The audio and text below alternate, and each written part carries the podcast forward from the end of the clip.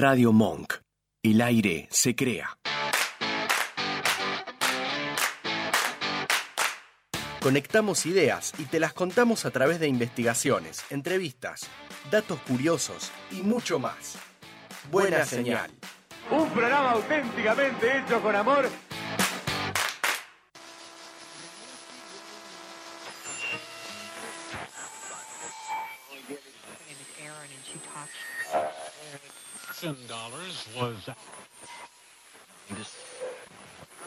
Quédate conectado. Tenemos buena señal.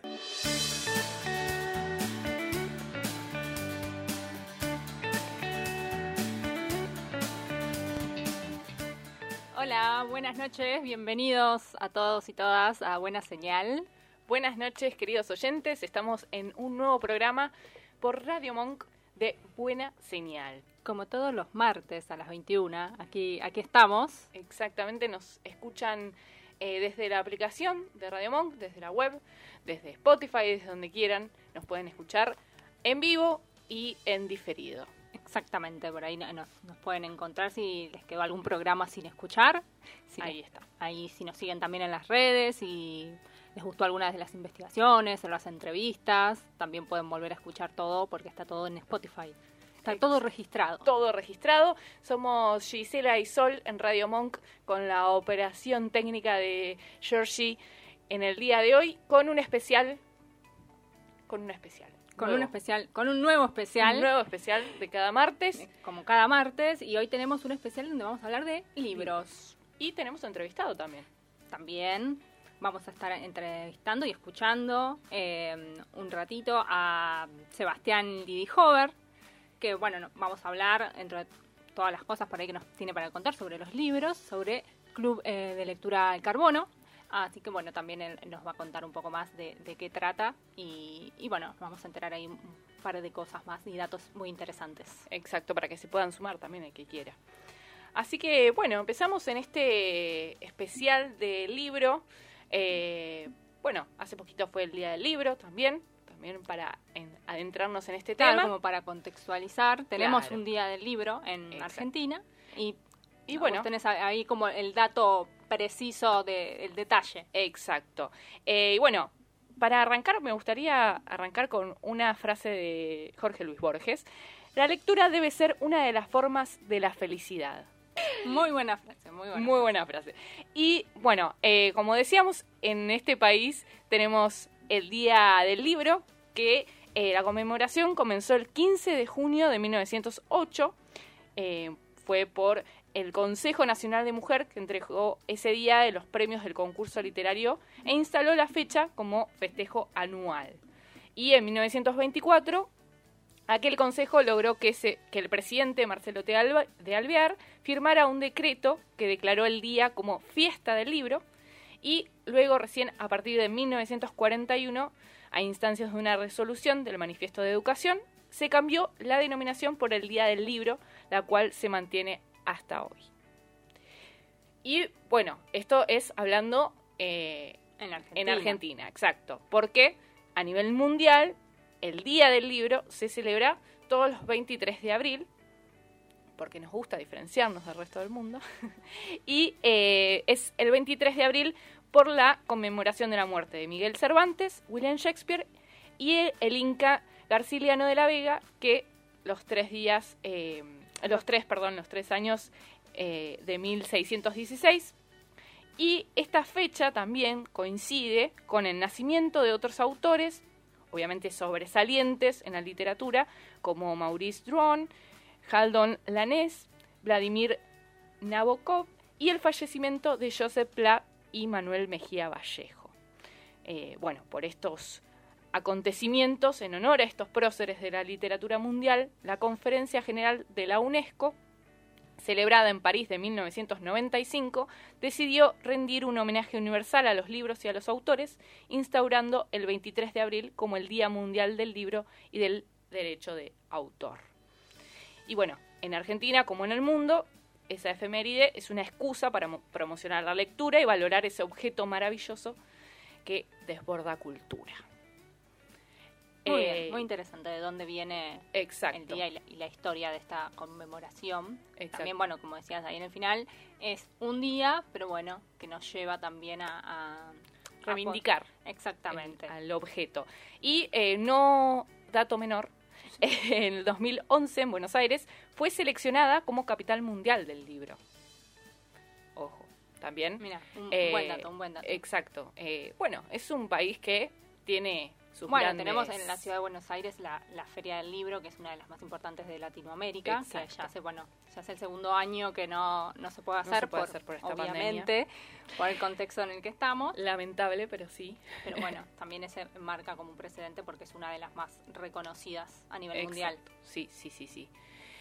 Y bueno, eh, por supuesto, como, como decíamos eh, antes de, de ir hacia nuestra entrevista, también hablar ¿no? de- del club de lectura, eh, de historia. Sí, como estos poco- espacios también como para hablar un poco de lo que genera el libro, de lo que nos da el libro, ¿no? La lectura, de cómo empezamos también a, leer o cómo, o cómo no. Claro. a veces, ¿no? ¿Cómo marca un libro en una, También. en una persona, en su niñez o en su adultez también, en distintas etapas de la vida, que muchas veces se lee un libro cuando es niño y cuando es más eh, grande se vuelve a leer y también causa otro efecto y tiene otra otro impacto en esa persona, ¿no? Totalmente.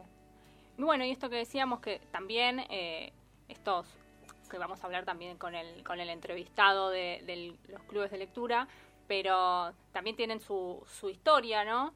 Y comenzaron un poco con esto de que siempre pasó como que eran un poco más como de la cultura, ¿no? Más, eh, más alta, entre De la comillas, elite, claro. de la elite Exacto. eh, que bueno, que eran los que por ahí comentaban más o tenían más acceso a, a este tipo de, de lectura. Y bueno, en sí lo que es un club de lectura, obviamente es una, una práctica que se daba y se sigue dando eh, socialmente, donde se comparte el hábito privado, ¿no? Como que como es la, la lectura y, y es, es lo divertido que se sale de ese ámbito privado Claro, para socializar y bueno, compartir ideas, debatir sobre autores o sobre la literatura o algún tipo de la literatura.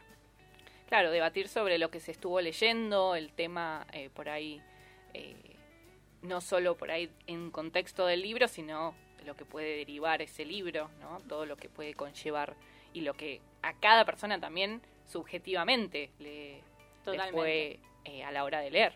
Claro, y todo lo que se puede, lo que puede ese libro, como decías, ir llevando, ¿no? Todas esas asociaciones con, con otros autores o con otros libros, esos mundos también que se van creando como alrededor de una sola lectura. Eh, bueno, esta, el, cuando en realidad comenzaron, por ahí como para hacer un poco de historia, se dio en la época clásica, una que era como una de las formas de entretenerse, como esto, ¿no? Para reunirse en grupos donde eran recitados versos, historias eh, o cualquier cosa que permitía por ahí crear una, una serie de, de- de ficciones para quienes también que no sabían leer, ¿no? Porque esto como que se fue, después se fue dando con el tiempo, que está como Esa práctica Claro, exactamente, que se que pueden más personas, ¿no? sumando... Sumándose para la lectura. Claro, sí, porque también eh, tenemos que tener en cuenta que fue como también un paso de la oralidad, ¿no? De, de el- las personas que iban contando una historia que después de mucho tiempo llegaron los libros, ¿no? La parte eh, escrita, impresa, pero bueno, también Claro, que tenemos Eso. esa historia de que fueron pasando primero historias de, de- Del de boca en manera, boca. manera oral Claro. hasta después llegar a, a- a los libros. exacto. Bueno, entonces este acto de, de- de leer eh, como para uno o en silencio, digamos de alguna manera, se fue, se fue popularizando y se fueron creando como estos espacios donde se, se socializaban. Primero, como decíamos, era de una persona por ahí que contaba o, o leía y después ya como cuando se fue pasando el tiempo eran estos espacios más de, de todos iguales, por decirlo de alguna manera, donde se compartían esto, como decíamos, estas, estas lecturas. Bueno, esto es mínimamente, después vamos a, a detallar un poco más eh, alguna, unos datos eh, históricos más, Exacto. eh, pero bueno, como para adentrarnos un poco en lo que era, en lo que son los clubes eh, de lectura cuando empezaron en la historia. Y bueno, eh, ahora vamos a, a escuchar eh, un tema antes de, de nuestra entrevista del día de hoy, eh, para después, obviamente, meternos de lleno también en esto de, de Club de Lecturas. Y vamos a escuchar el tema de Javier Malosetti y La Colonia, que se llama Rusty. Y los vamos a dejar con un poco, ¿no? Que es eh, un poco de jazz para eh, acompañar la literatura.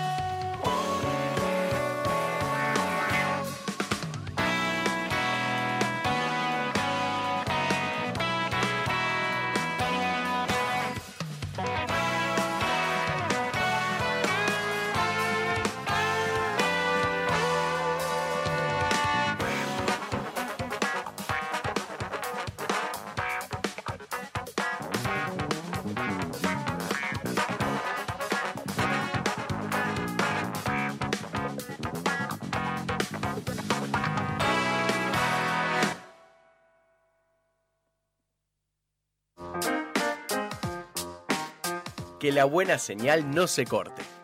Seguinos en Twitter e Instagram. Arroba buena señal.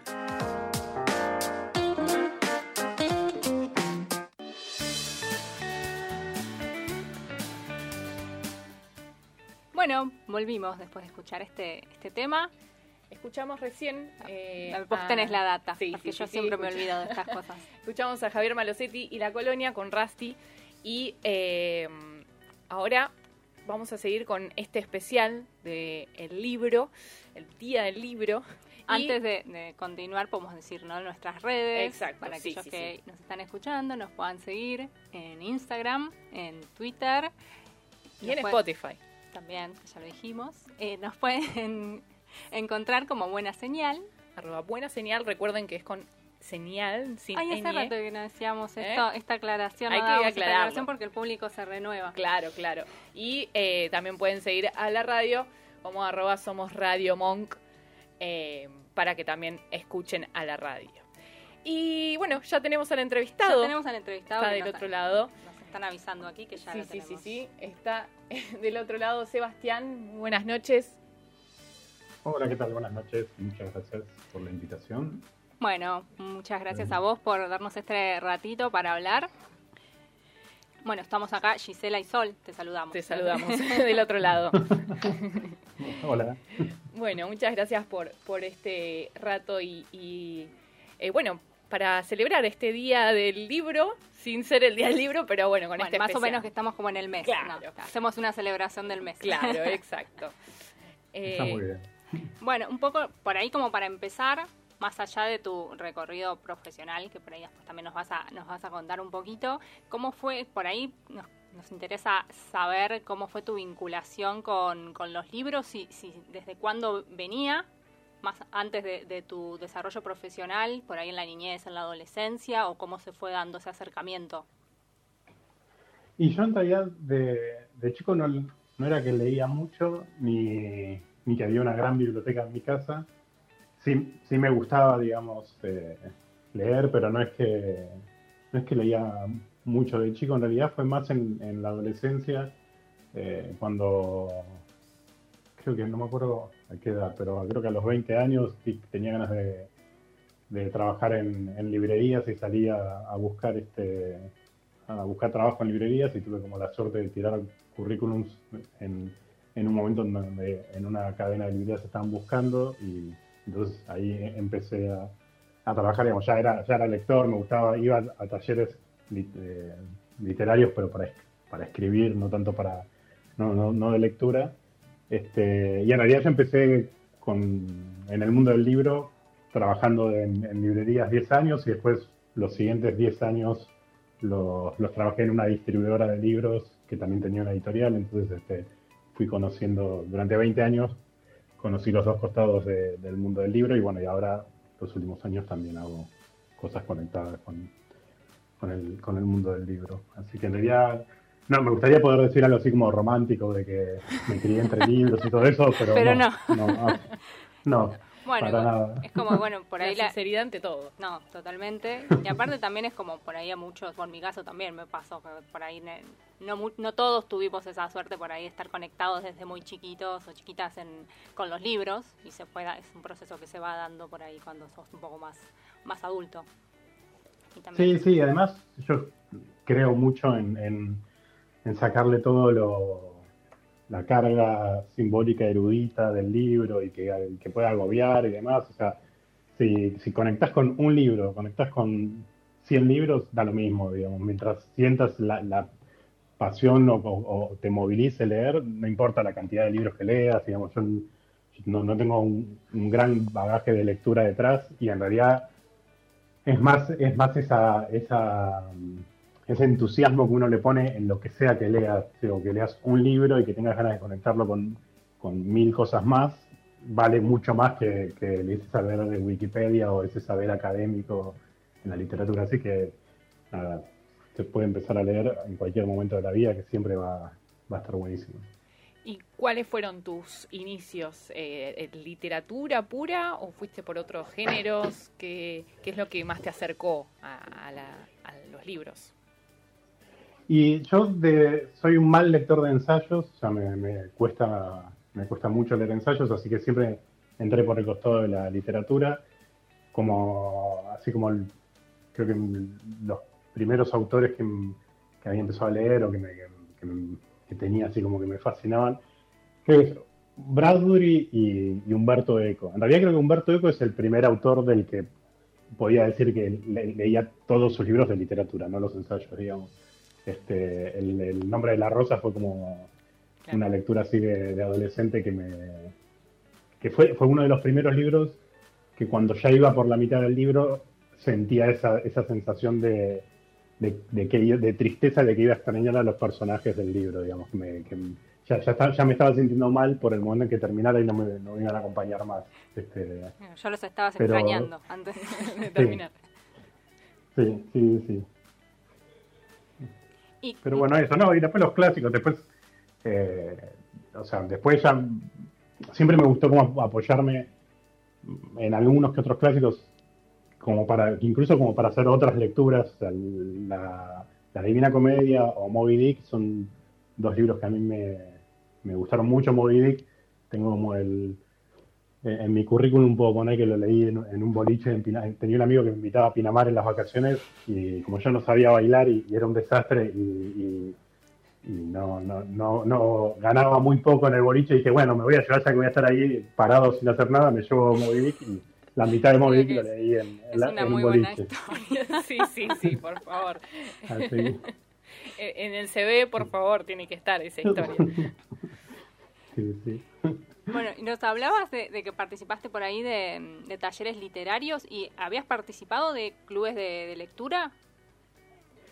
No, no, de, de, club de lectura no, siempre fui, estuve, participé de talleres de, escritura o talleres literarios, pero más para, para escribir, aunque soy un hombre de principios, solo escribo principios de cosas, nunca terminé un cuento, digamos, este, pero no, no nunca había hecho un club de lectura, así que en realidad... Eh, estoy, hago un club de lectura en modo mail, digamos, pero sin haber participado nunca de un club de lectura.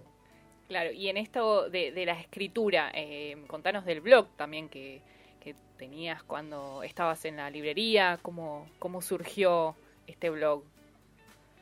Bueno, eso sí, yo cuando trabajé esos 10 años en la librería, eh, creo que los últimos dos años, algo así, eh, era, era el momento de, los blogs, era cuando estaban funcionando más y, no me acuerdo de dónde surgió bien, pero bueno, todos los que trabajamos en librerías tenemos como ese anecdotario de esos pedidos insólitos y cosas que te, hacen las, las clientas y los clientes cuando te piden libros.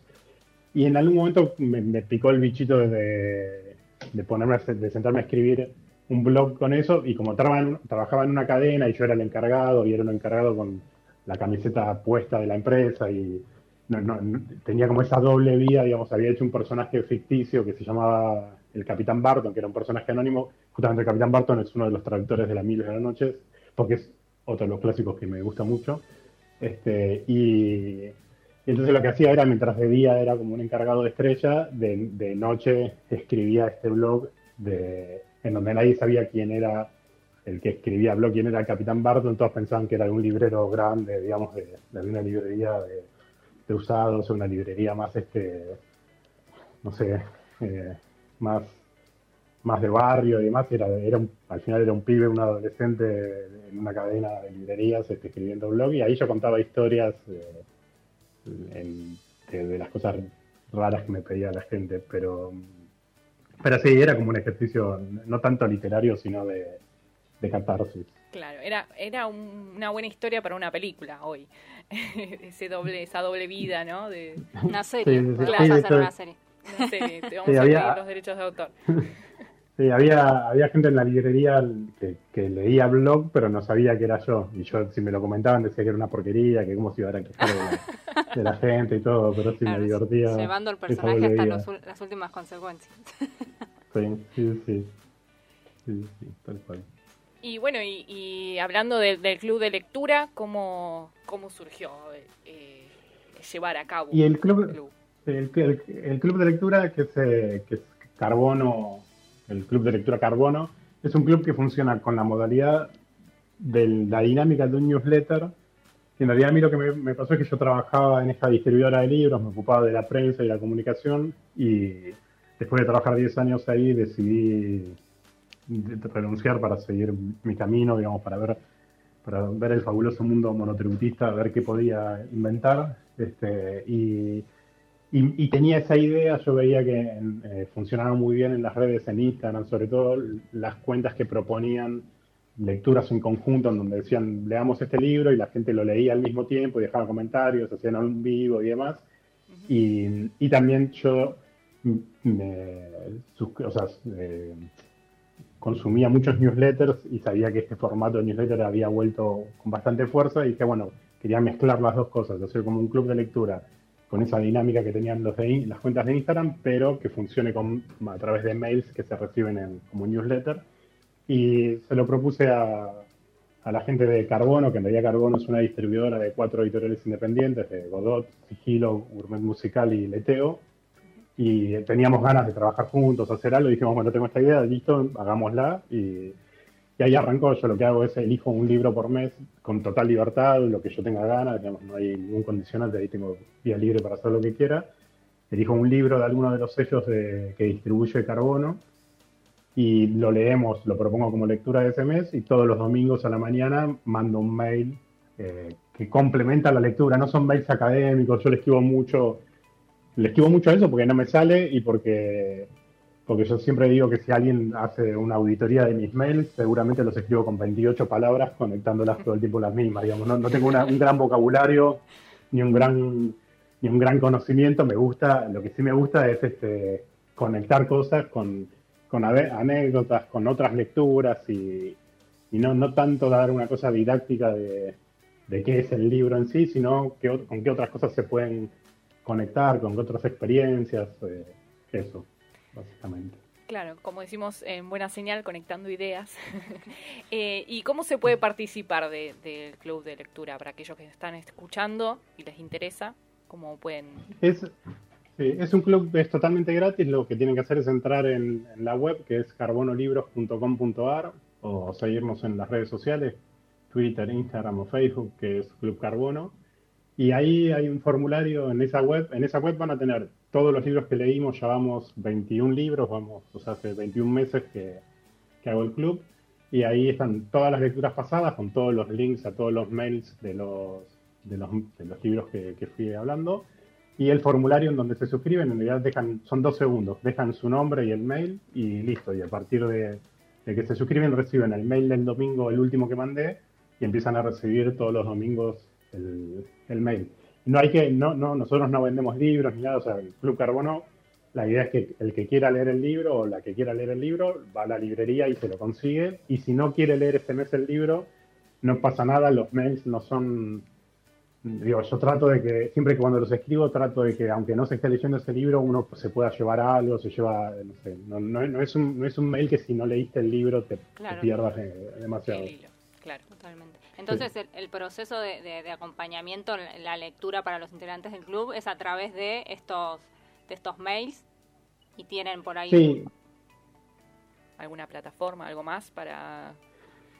Tenemos un grupo, un grupo de Facebook que, es un grupo así cerrado, que en, los mails que se reciben está ahí el link para quienes quieran participar. Ahí en el grupo de Facebook, ahora en el, en el club son, en este momento hay como unas seis mil y pico, casi siete mil personas y en el grupo de Facebook son 2.000, de, de esos 7.000 que reciben los mails, hay 2.000 que están en el grupo de Facebook donde sí pueden compartir más de, entre, entre ellas, sí, las lecturas.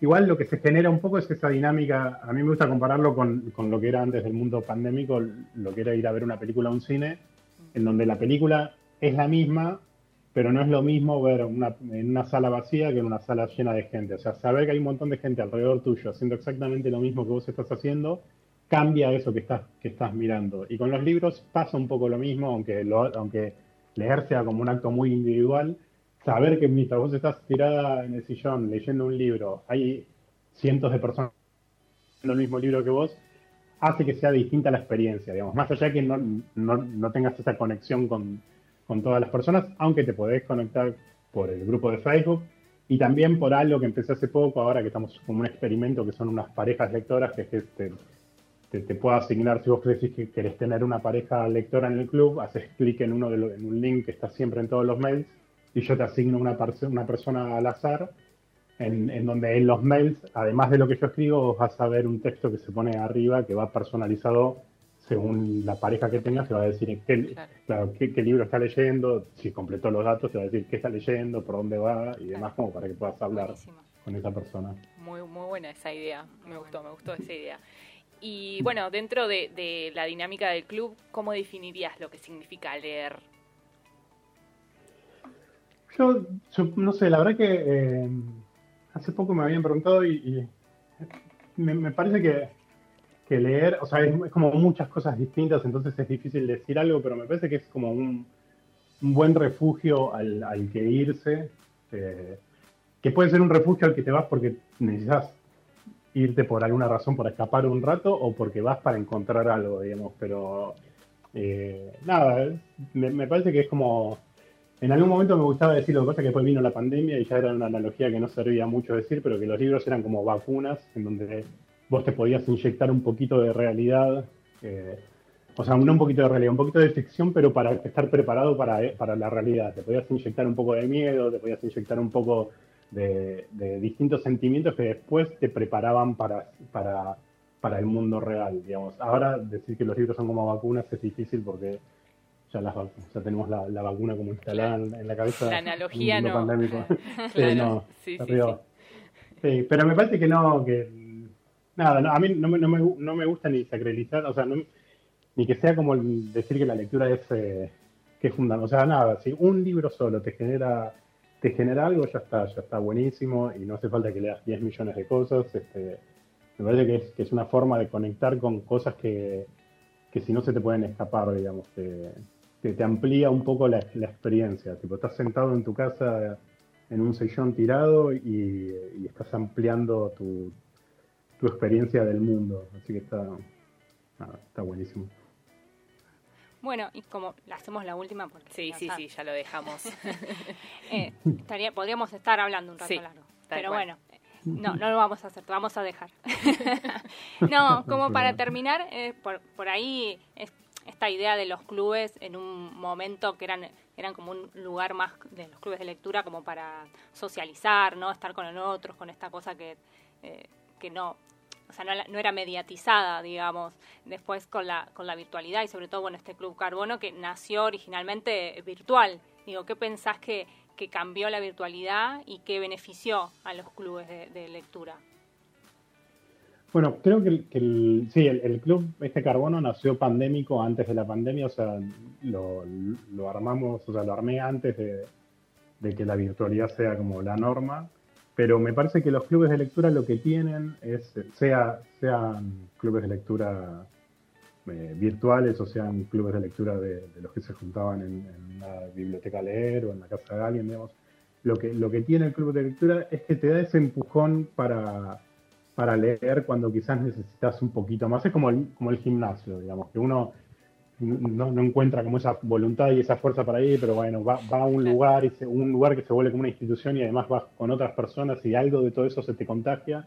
Eh, el club de lectura tiene eso, te, te, da como ese empujón, pero a la vez hace que la experiencia se vuelva distinta, digamos, hace que, que, que veas cosas que quizás no veías en el texto solo porque estás pensando en, en, en otras lecturas que hizo otra gente, entonces este el club de lectura, los clubes de lectura me parece que tienen eso, te sirven como para, como para no colgar si tenías ganas de leer y, tener como un incentivo más para, para, hacerlo, digamos. Así que nada, me parece que por eso funcionaron también bastante en la pandemia, porque lo que pasó fue que al principio, sí, fue muy difícil leer, como fue muy difícil absolutamente hacer cualquier cosa, implicar una cabeza. Sí, sí, sí.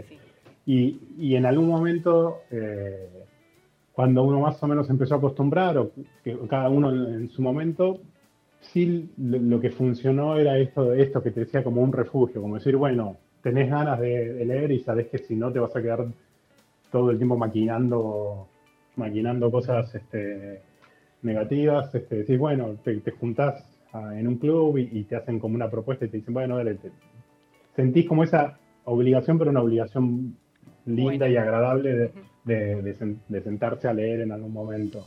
Este, pero bueno, eso.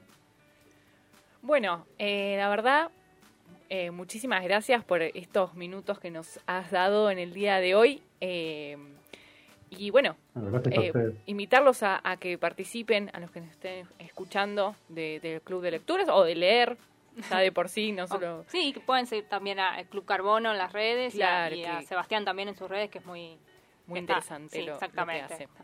Así que bueno, muchas gracias, muchas gracias, por, por estos minutos. Un gusto. A ustedes, un beso. ¿eh? Chao, chao. Bueno, eh, muy interesante la entrevista con Sebastián Didi Hover, pasaba para que la vuelvan a escuchar, lo van a tener, porque nosotros somos así de, reiterativas. Por si se perdieron alguna partecita o pusieron después o la quieren volver a escuchar solamente, lo van a poder hacer. Y ahora vamos a escuchar un tema musical del día de hoy a Inés Esteves y Magic 3 con ustedes.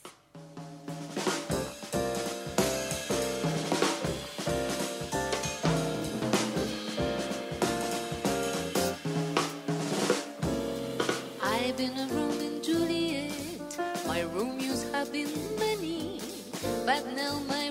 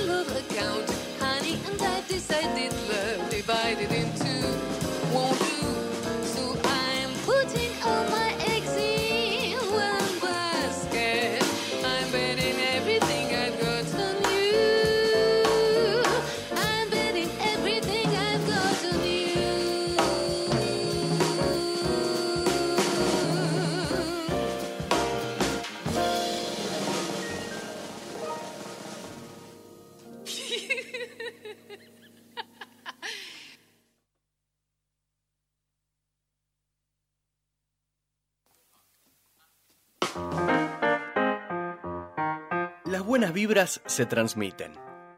La buena señal también. Un programa que no cree en martes 13, gatos negros, espejos rotos. ¡Ey! Che. Disculpen, eh, chicos. Bajen la música. Bajen la música. ¿Hay alguno de Sagitario acá? Acá hay buena señal.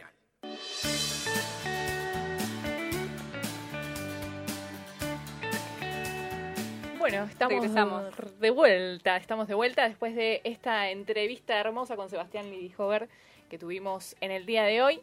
Y seguimos con los libros, con la literatura, con todo lo que vamos a- conlleva. Vamos a, a, a ver, En- a ver un recorrido. un por los recorrido, sí, sí, sí, escritores sí. y escritoras de Y Argentina. exacto, vamos con ¿Históricos? la literatura argentina. Vamos, vamos que un poco ahí. tenemos mucho, mucho.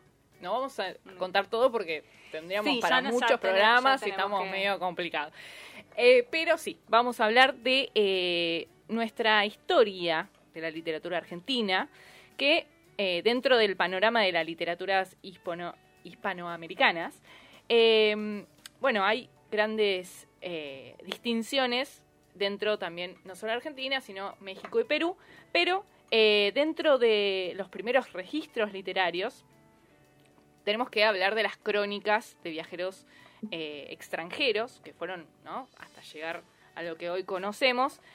Y eh, el primer cronista y primer escritor argentino es Ruiz Díaz de Guzmán, nativo de Asunción de Paraguay, y es considerado el primer cronista nacido en Río de la Plata.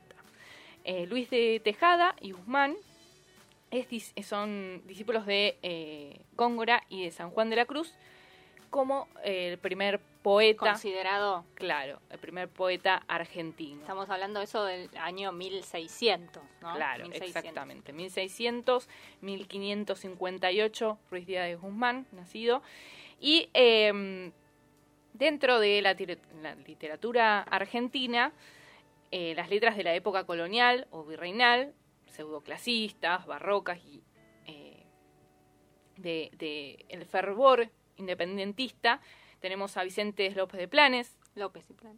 López y Planes, eh, cualquier cosa dije. López y Planes, eh, Panteleón Rivalola y Esteban de Luca, eh, nacidos en 1785, 1800, 1786. Y también tenemos que mencionar la literatura gauchesca, con eh, Bartolomé Hidalgo, Hilario Ascauzubi y Estanislao del Campo, que bueno, este género nativo alcanzará su máxima expresión obviamente con eh, la obra El gaucho Martín Fierro en 1872 de José Hernández, que bueno, es bien representativo del sentimiento y del carácter nacional, ¿no? Eso hay que dejarlo bien en claro. Eh, tenemos generaciones, eh, de la generación del 1837, que son aquellos que estaban obviamente proscriptos en el gobierno de Juan Manuel de Rosas. Eh, tenemos allí a Esteban Echeverría, gran eh, reconocido eh, con creador del Matadero, eh, que recién concluyó su escritura en 1840, pero fue publicado en 1871. Obviamente que también tenemos que, mencionar el poema La cautiva. Y tenemos después grandes eh, autores de estas generaciones como Juan Bautista Alberdi, eh, que tenemos también dentro a Domingo Faustino Sarmiento, eh, obviamente autor de Facundo, considerado uno de los 10 escritores argentinos más emblemáticos. Y eh, Gisela, contanos un poquito más. Ay, bueno, me das este, así el pase. Sí, te doy el pase.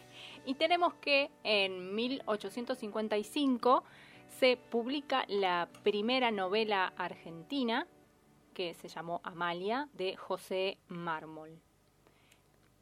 Mientras eh, la poesía decrece un poco su espíritu combativo, ¿no? como se veíamos en lo que era más la- esta narrativa gauchesca, y se vuelve hacia, lo anecdótico y lo sentimental, como en el caso de Carlos Guido, Guido Hispano, Guido eh, y Ricardo Gutiérrez.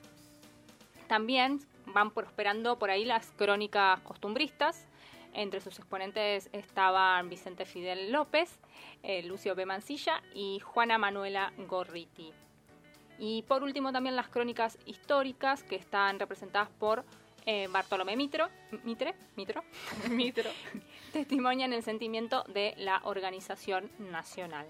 Que también la literatura en esos tiempos servía como esto, ¿no? De organización eh, nacional, viendo lo bueno, lo malo, Lo malo, Sarmiento, exacto. a barbarie, civilización a barbarie. Sí, sí. Y después ¿Quién no lo leyó en, en el colegio? Esas grandes obras de nuestros autores argentinos. Y bueno, no hay que dejar de mencionar a escritoras argentinas, ¿no? Por supuesto, eh, que la representación femenina en la literatura argentina ese reflejo eh, en nuestra memoria e historia, así también las luchas e, e ideales de la sociedad. Y sabemos que las voces de las mujeres fueron silenciadas, no reconocidas y hasta olvidadas. Realmente, muchas veces las mujeres escribían y mm, se publicaban como anónimo, ¿no? Exacto. O con nombres, Nombres de eh, hombres. de hombres, exactamente. Pero bueno, eh, sin embargo es necesario decir que hay muchas, por suerte, autoras argentinas que tuvieron papel determinante en la historia literaria y sus palabras dan testimonio de los cambios sociales, históricos y culturales de cada época. Y al mismo tiempo, bueno, son el reflejo de, las propias búsquedas estéticas, eh, sin duda que significan un valioso aporte de la cultura argentina. Y eh, también hay que mencionar el feminismo y la literatura, ¿sí? porque son dos conceptos que tienen que ir de la mano, eh, por esto mismo que mencionábamos. Y por eso, bueno, es- está bueno... Sí, eh, muchas autoras no han sido como mucho- muy fundamentales. Exacto, exacto. Sus obras han sido fundamentales para, para el feminismo. Exacto. Bueno, eh, esta frase me gusta remarcarla porque la literatura feminista es la herramienta de reflexión y de la lucha por la equidad de géneros. ¿sí? Eh, gracias a, a estas autoras y a estas grandes artistas han eh, sido parte de, de- de estos cambios también que se han impulsado en la literatura argentina y eh, actualmente, bueno, también con esta la marea verde que también eh, ayudó al paso de, de- muchas autoras más y eh, también, no sé si sabían que existe la Feria del Libro Feminista, que eh, la. FILFEM se llama así, la FILFEM, se celebra desde el año 2018 en la ciudad de Buenos Aires y da a conocer de forma masiva la gran cantidad de material escrito y literario sobre la, eh, sobre la temática que hay disponible.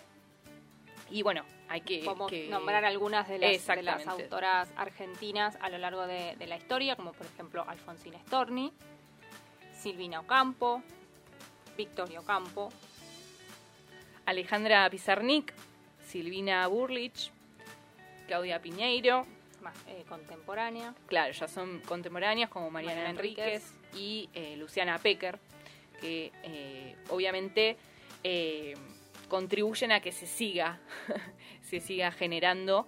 Y bueno, está también eh, Historia Feminista de la Literatura Argentina, que es una obra de seis volúmenes, es un diccionario de autoras y autores eh, con mirada feminista, y es un proyecto dirigido por Laura Arnés, Nora Domínguez y María José Ponte. Eh, también esto eh, para tener en cuenta y que está muy bueno para, para aquellos que les interese eh, entrarse en esos caminos para, para tener también en la biblioteca está, está muy bueno. Totalmente.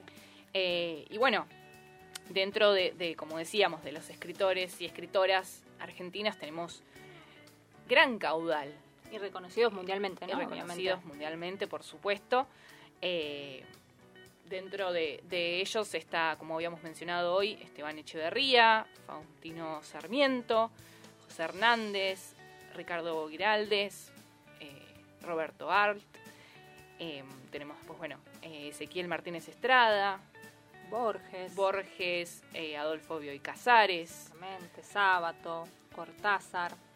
Exactamente, y todos ellos, como decíamos, reconocidos a nivel mundial, no solo argentino. Y eh, está bueno que aquellos por ahí que hoy nos están escuchando y que nos, por ahí no están tanto en tema o leen cada tanto, que eh, los invitemos a leer, que esto sea una invitación. Sí, igualmente también como nos decía el, entrevistado, tuvimos Sí, sí. Sebastián y Hover, también esto muchas veces es, bueno, no me animo a leer porque tengo que leer o a los clásicos o mm, para entrar en el, en el Mundo literal. claro, y Sí. que muchas veces, bueno, no es necesario, ¿no? No, Podemos empezar leyendo algo que nos guste, que nos interese y así poder ir ampliando después y, ir- y llegar a otros au- autores. Exacto, sí, hoy por suerte con internet eh, también se da la posibilidad de por ahí leer eh, otras, otras cosas, otros artículos, eh, otros géneros eh, que, que nos van abriendo camino después a la literatura o, o no, o quedarse en estos, esos géneros, o sea, no necesariamente como decíamos, tienen que, que irse a, a los grandes autores. Claro, eh, que quizás en algún momento sí, ¿no? Puede también, pasar, en, por y supuesto. pasar por los grandes Sí. autores, pero bueno, no es esencial. Exacto, digamos, exacto. para sacarle un poco de, de- de esto de, de, bueno, que sí o sí. el miticismo que tiene. Exacto. Eh, y bueno, como hoy decíamos también eh, que Buenos Aires, Argentina, tiene eh, la Feria del Libro que si bien no se estuvieron realizando en estos dos años por la pandemia, lamentablemente, eh, es reconocida a nivel mundial y gracias a esta, a esta feria del libro mucha gente también ha iniciado en el mundo del libro y de lo literal y que le ha dado oportunidades a muchos autores también a hacerse conocer o que puedan promocionar sus libros. Eh, está muy bueno para, para que cuando se vuelva a la normalidad, si en algún momento volvemos, es un, un muy buen eh, es un buen plan. es un buen plan para, para hacer, para tener todo un día libre y recorrer. Exacto, Eh, sí. Y bueno, los que no están por ahí en Buenos Aires, no, porque esto es, eh, se hacen en, en otras partes de- del país, también hay ferias de libro, eh, hay en otras ciudades que se, que se va realizando. Y también eh, por ahí ir a, a la biblioteca de cada ciudad, ¿no? Porque cada ciudad tiene su biblioteca y eh, como un- Una un- opción. una opción, claro, por ahí no es necesario comprarlo, porque por ahí un libro hoy también puede llegar a estar eh, fuera de los alcances a nivel costos, pero bueno, también es- esa posibilidad de, de ir a una biblioteca eh, y, y aislarse y leer un rato leer un- también está bueno. Totalmente. Eh, y acá, bueno, en Buenos Aires tenemos la Biblioteca Nacional, que es la, la primera biblioteca pública de Buenos Aires, hoy llamada Biblioteca Nacional, que fue creada por decreto de la Junta de Gobierno de la Revolución de Mayo el 7 de septiembre de 1810 Ah, mira, tiene, tiene un poco de historia. tiene bastante, diría. Y bueno, por su importante caudal bibliográfico, es la principal biblioteca argentina y una de las más importantes de América también. Eh, bueno, lamentablemente, dentro de, de- de esto que, que nos lleva a la Biblioteca Nacional, mencionar que, bueno, lamentablemente falleció hoy eh, Horacio González, que es escritor y sociólogo y es exdirector de la Biblioteca Nacional, columnista de Página 12 bueno, fue un, González fue un baluarte del pensamiento argentino, lúcido y profundo. eh, y bueno, también Sí, mencionarlo. muy recordado también por, por muchos en, en- en redes, ¿no? Exacto, Una, sí, sí, una sí. noticia muy, muy triste. Y era necesario mencionarlo ya que hablábamos de la Biblioteca Nacional, ¿no? Totalmente. Así que bueno. Eh, Tenemos algunos eh, datos, si querés. ¿no? Dale, Si- dame si vos datos. querés, Da- si no, dame no. datos, Gisela, por favor, dame datos. Así nos vamos con estos datos. Dale. Te- tengo un dato que te puede interesar. A ver. Yo busco mucho para Me ver si gusta, vos me te- gusta. A si ver, te a interesa. ver. Tenemos los 10 libros más leídos por los argentinos. A ver. A ver si, no sé si querés que jugamos a ver cuál decís Dale. vos y cuál tengo yo en la lista. No, no, vos léelo y yo te digo si los leí o no. Ah, no, mentira. Tenemos eh, El Principito. Un tilde ahí. Sí, Principito, sí. 100 años de soledad. Tilde. Muy bien, yo también. Crónica de una muerte anunciada. Tilde. No, ahí ya no. No. La metamorfosis. Tilde. Tilde. El diario de Ana Frank. Tilde. No, El código da Vinci. no. Sí, tilde. o. La película, El- ¿vale? Y no Eh, sé, para no, mí no, pero no. bueno, después es otra discusión. Eh, el túnel de Ernesto Sábato, Tilde. El amor en tiempos de cólera de Gabriel García Márquez, La casa de los espíritus de Isabel Allende y lo- el que nombraba hoy Sebastián Lady Hover, El nombre de la rosa de Humberto Tilde. Eco. Muy bien, Muy bien, casi ¿Eh? completo te digo. Tendría que en leerme los que me faltan como para estar dentro Bueno, de te los, los podés anotar ahí en, en la en listita. la listita invisible. Y Nos, vamos hasta el próximo martes a las 21 por Radio Monk. Monk. Y nos despedimos con un tema de Escalandrum, Torres de Boedo. Chau, chau.